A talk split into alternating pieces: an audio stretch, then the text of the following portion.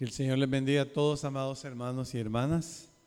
Quiero invitarles a que abramos nuestras Biblias en el capítulo más largo de toda la Biblia, el Salmo 117. Curiosamente, en el libro de los Salmos está el capítulo más corto y el más largo. Y están en la misma página, por lo menos en mi Biblia, ¿verdad? El más corto es el 117 y el más largo es el 119. Ahí están los extremos de la palabra del Señor en su capítulo más corto y en su capítulo más largo. Dice, y bueno, y acabamos, creo que cantamos ese corito, ¿verdad? Alabada Jehová, naciones todas, pueblos todos, alabadle. Porque ha engrandecido sobre nosotros su misericordia y la fidelidad de Jehová es para siempre. Aleluya. Aleluya quiere decir alegría, gozo, regocijo, ¿verdad? Nos invita este salmo a alabar a Dios y da dos razones muy fundamentales y muy poderosas para alabar a Dios.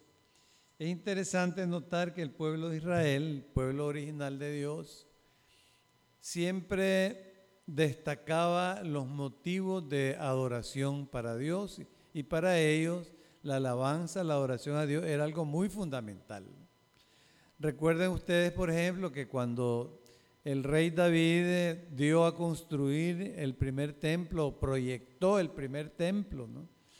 Grande que se dedicó sobre la tierra a Jehová, nuestro Dios, aunque él solamente lo proyectó y la construcción física estuvo a cargo de Salomón, su hijo, como todos sabemos, pero toda la ideología, toda la estrategia, toda la acumulación de materiales fue hecha por el rey David. Él no se olvidó de la música ni de la alabanza.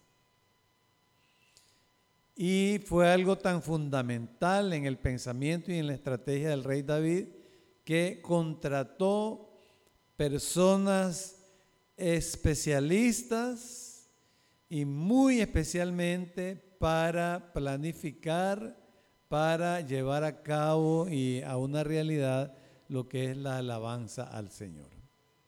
Yo no sé cuántos de ustedes han oído hablar de un famoso cuarteto musical que se llamaba el cuarteto Emán.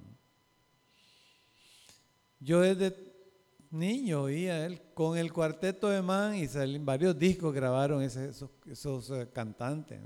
Y por cierto cantaba muy lindo.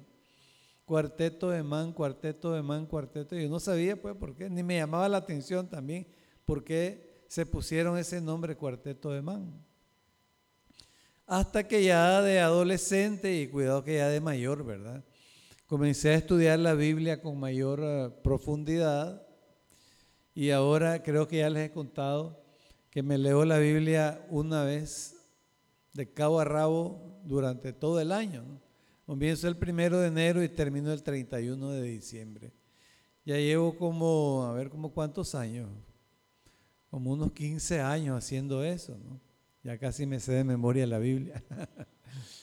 que me di cuenta entonces que ese cantante especial que el rey David buscó para que se encargara de la alabanza en el primer templo que fue construido se llamaba Emán. Era un músico extraordinario. Cantaba con una voz muy sonora tenía toda la capacidad y todo el don que Dios le había dado para entonar, planificar, dirigir la alabanza que se debía entregar al Señor. Emán. Y entonces dije, ah, pues por eso es que este cuarteto, que se encarga también de la alabanza a Dios, de ahí es que viene ese nombre, ¿no? El cuarteto de Man porque este primer cantante, dotado por Dios específicamente para ello y nombrado por el rey David específicamente para ello, así se llamaba, Emán. Y además pues de Emán, el rey David nombró músicos especializados y les dio a construir toda una serie de instrumentos musicales con dos maderas especialísimas que hay para eso.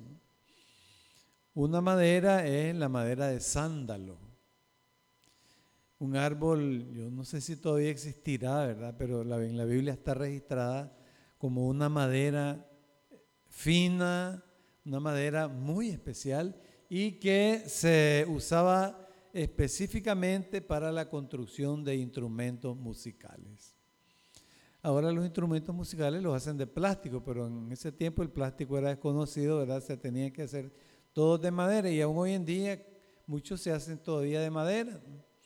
Toda la familia de violines el violín, el violonchelo, el contrabajo, se hacen, y las guitarras también, ¿verdad? Se hacen de madera, Entonces, la madera de sándalo y la madera de cedro, que ya es casi inexistente, la madera de cedro se ha extinguido en el mundo entero, se usaron por el rey David específicamente traída desde el Líbano que era un lugar selvático, un lugar donde tropical, donde crecía la madera de manera muy especial, para construir los instrumentos musicales que iban a usarse en la alabanza a Dios. Fíjense ustedes qué importante que era para el pueblo de Israel y para el rey David la alabanza.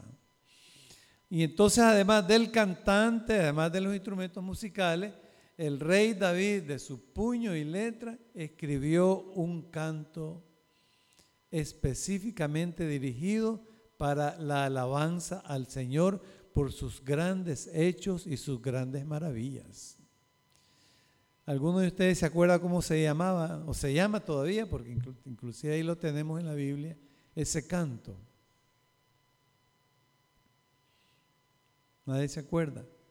Se llama Alaben al Señor porque su amor es eterno. Así se llama ese himno que ahora está como un salmo, ¿verdad? Porque no sé si los israelitas de este tiempo todavía recuerdan la música, pero por lo menos recordamos, porque quedó en la Biblia, la letra preciosa, por cierto, de ese himno. Alaben al Señor porque su amor es eterno. Ahí lo pueden ustedes encontrar, ¿verdad? Sale tanto en el libro de los Salmos como en el libro de, eh, creo que en el libro de Reyes o de Crónicas, en uno de esos dos libros.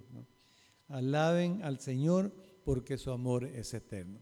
Entonces ya ven ustedes qué importantísimo, hermanos y hermanas, que era para el pueblo de Israel la alabanza y también lo debe ser para nosotros. Entonces este Salmo 117 nos da los dos pilares de la alabanza. El primero, que Jehová debe ser alabado por todo el mundo, naciones todas. No es exclusivamente del pueblo de Dios, todas las naciones deberían alabar a Dios porque todas reciben sus bendiciones. La lluvia no desciende solamente sobre nosotros, los hijos del Señor, que le reconocemos, le amamos y le adoramos. También desciende sobre los ateos, también desciende sobre los criminales, también desciende sobre los ladrones, porque la misericordia del Señor, hermano, es infinita. Naciones todas tienen que alabar al Señor. ¿Y por qué? Primera razón, porque su misericordia la ha engrandecido sobre nosotros. Hoy en la mañana estudiamos en la escuela dominical cómo la principal característica de Dios es el amor. Y como la principal característica de Dios es el amor, tiene que ser también la de todos nosotros, sus discípulos y sus seguidores. No es que queremos parecernos a Él, no es que queremos ser como Él. El discípulo siempre aspira a ser como su maestro. Entonces también nosotros debemos aspirar a irnos llenando de amor cada vez más, porque Dios es amor. Y esa es la principal razón por la que Dios debe ser alabado, porque su misericordia, su amor se ha extendido sobre nosotros de una manera maravillosa. En otra parte, el salmista dice que el amor, la misericordia de Dios es más alta que los cielos y más ancha que la mar. Fíjense que habla de dos dimensiones, la dimensión, vertical y la, la dimensión horizontal. Cuando vamos a la playa y observamos el mar, todos creo que hemos hecho eso, ¿verdad? Nos ponemos en la tarde ya cuando el sol está cayendo y su luz agónica se refleja sobre las aguas. Qué paisaje más maravilloso. Aquel horizonte no podemos alcanzarlo, es tan grande que no podemos alcanzarlo. Solo que nuestra cabeza girara a los 360 grados y ni aún así porque detrás de nosotros las montañas ocultan el horizonte del mar. ¿no? no se puede medir el horizonte. ¿Y medir la distancia que hay de aquí al cielo? ¿Se puede? No se puede. Fíjense qué parámetros los que usa el salmista. Más alta que los cielos y más ancha que la mar. Esa es la misericordia, ese es el amor de Dios. ¿Les parece a ustedes entonces que es digno de alabarse el Señor por su gran amor para con nosotros? Con esas dimensiones, hermano, qué maravilla, como el Señor nos ha amado. ¿Cómo no alabarle entonces, hermanos y hermanas? Cuando las muchachas tienen algún enamorado y saben que lo tienen capturado, se sienten contentas, ¿verdad? Porque aquel muchacho la ama y si le piden un anillo, inmediatamente se los da. Y si le piden eh, una blusa nueva, inmediatamente se las da. Todo lo que le piden, inmediatamente se las da. Y las muchachas dicen, lo tengo capturado, contenta, gozosa de que el amor de aquel galán les pertenece. Hasta que se ríe la hermana Fidelina, no sé por qué.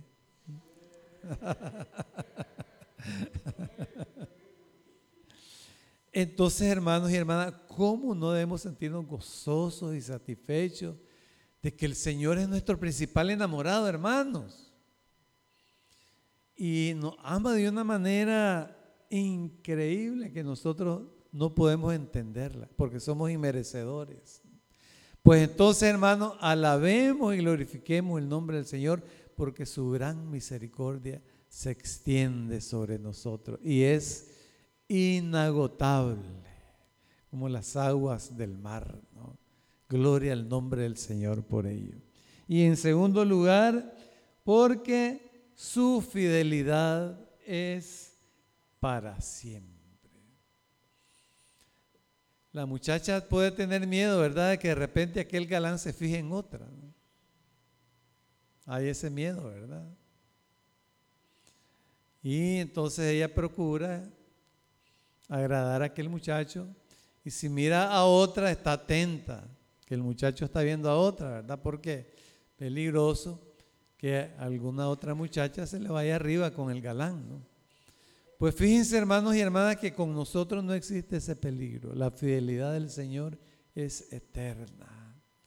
No debemos tener ningún miedo que el día de mañana el Señor nos diga, ya dejé de quererlos, busquen madre que los envuelva.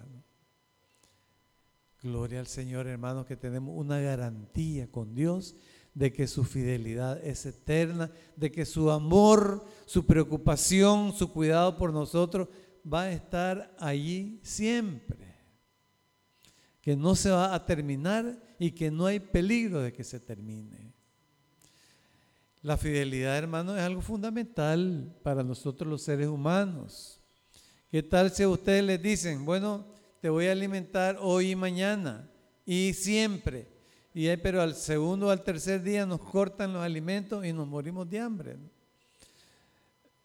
No hay consistencia.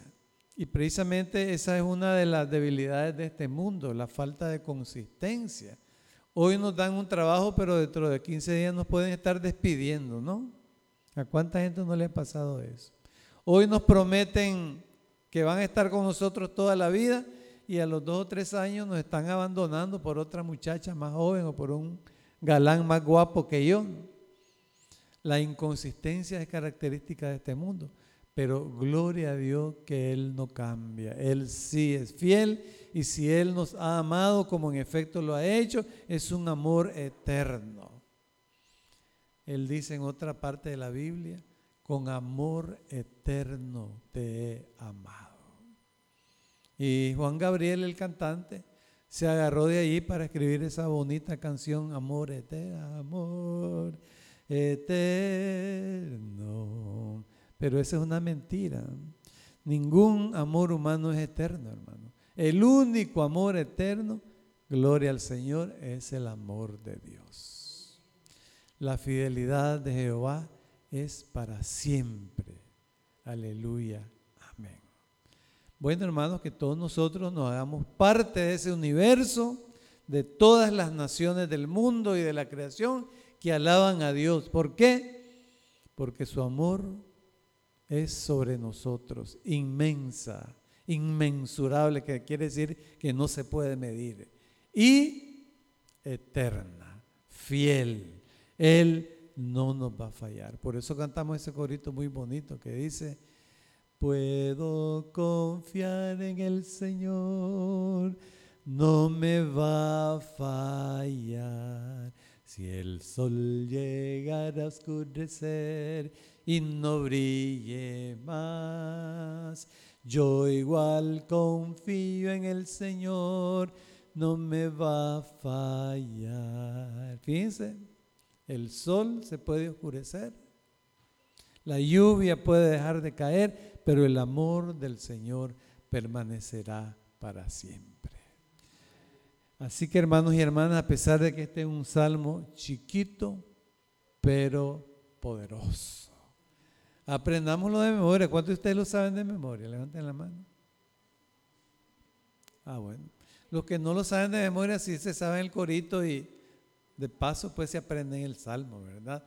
Alabada Jehová, naciones todas, pueblos todos, alabadle porque ha engrandecido sobre nosotros su misericordia y la verdad de Jehová es para siempre, aleluya, amén. Y la verdad de Jehová es para siempre, aleluya, amén. Le acabamos de alabar con el mejor instrumento musical que existe y el que más le gusta a Dios, nuestra garganta. A Él le gustan los violines y la flauta, como dice aquel canto, el rock y la sinfonía, pero el predilecto de Dios, hermanos y hermanas, porque es el que le alaba con entendimiento y con inteligencia. Los instrumentos musicales solo repiten lo que un artista les dice, ¿no? Pero la garganta del ser humano le alaba con inteligencia y con entendimiento. Alabémosle pues hermanos y hermanas, como dice el Salmo, y glorifiquemos a nuestro Dios por su gran amor, por su gran misericordia y por su gran fidelidad. Que Él nos bendiga en esta tarde.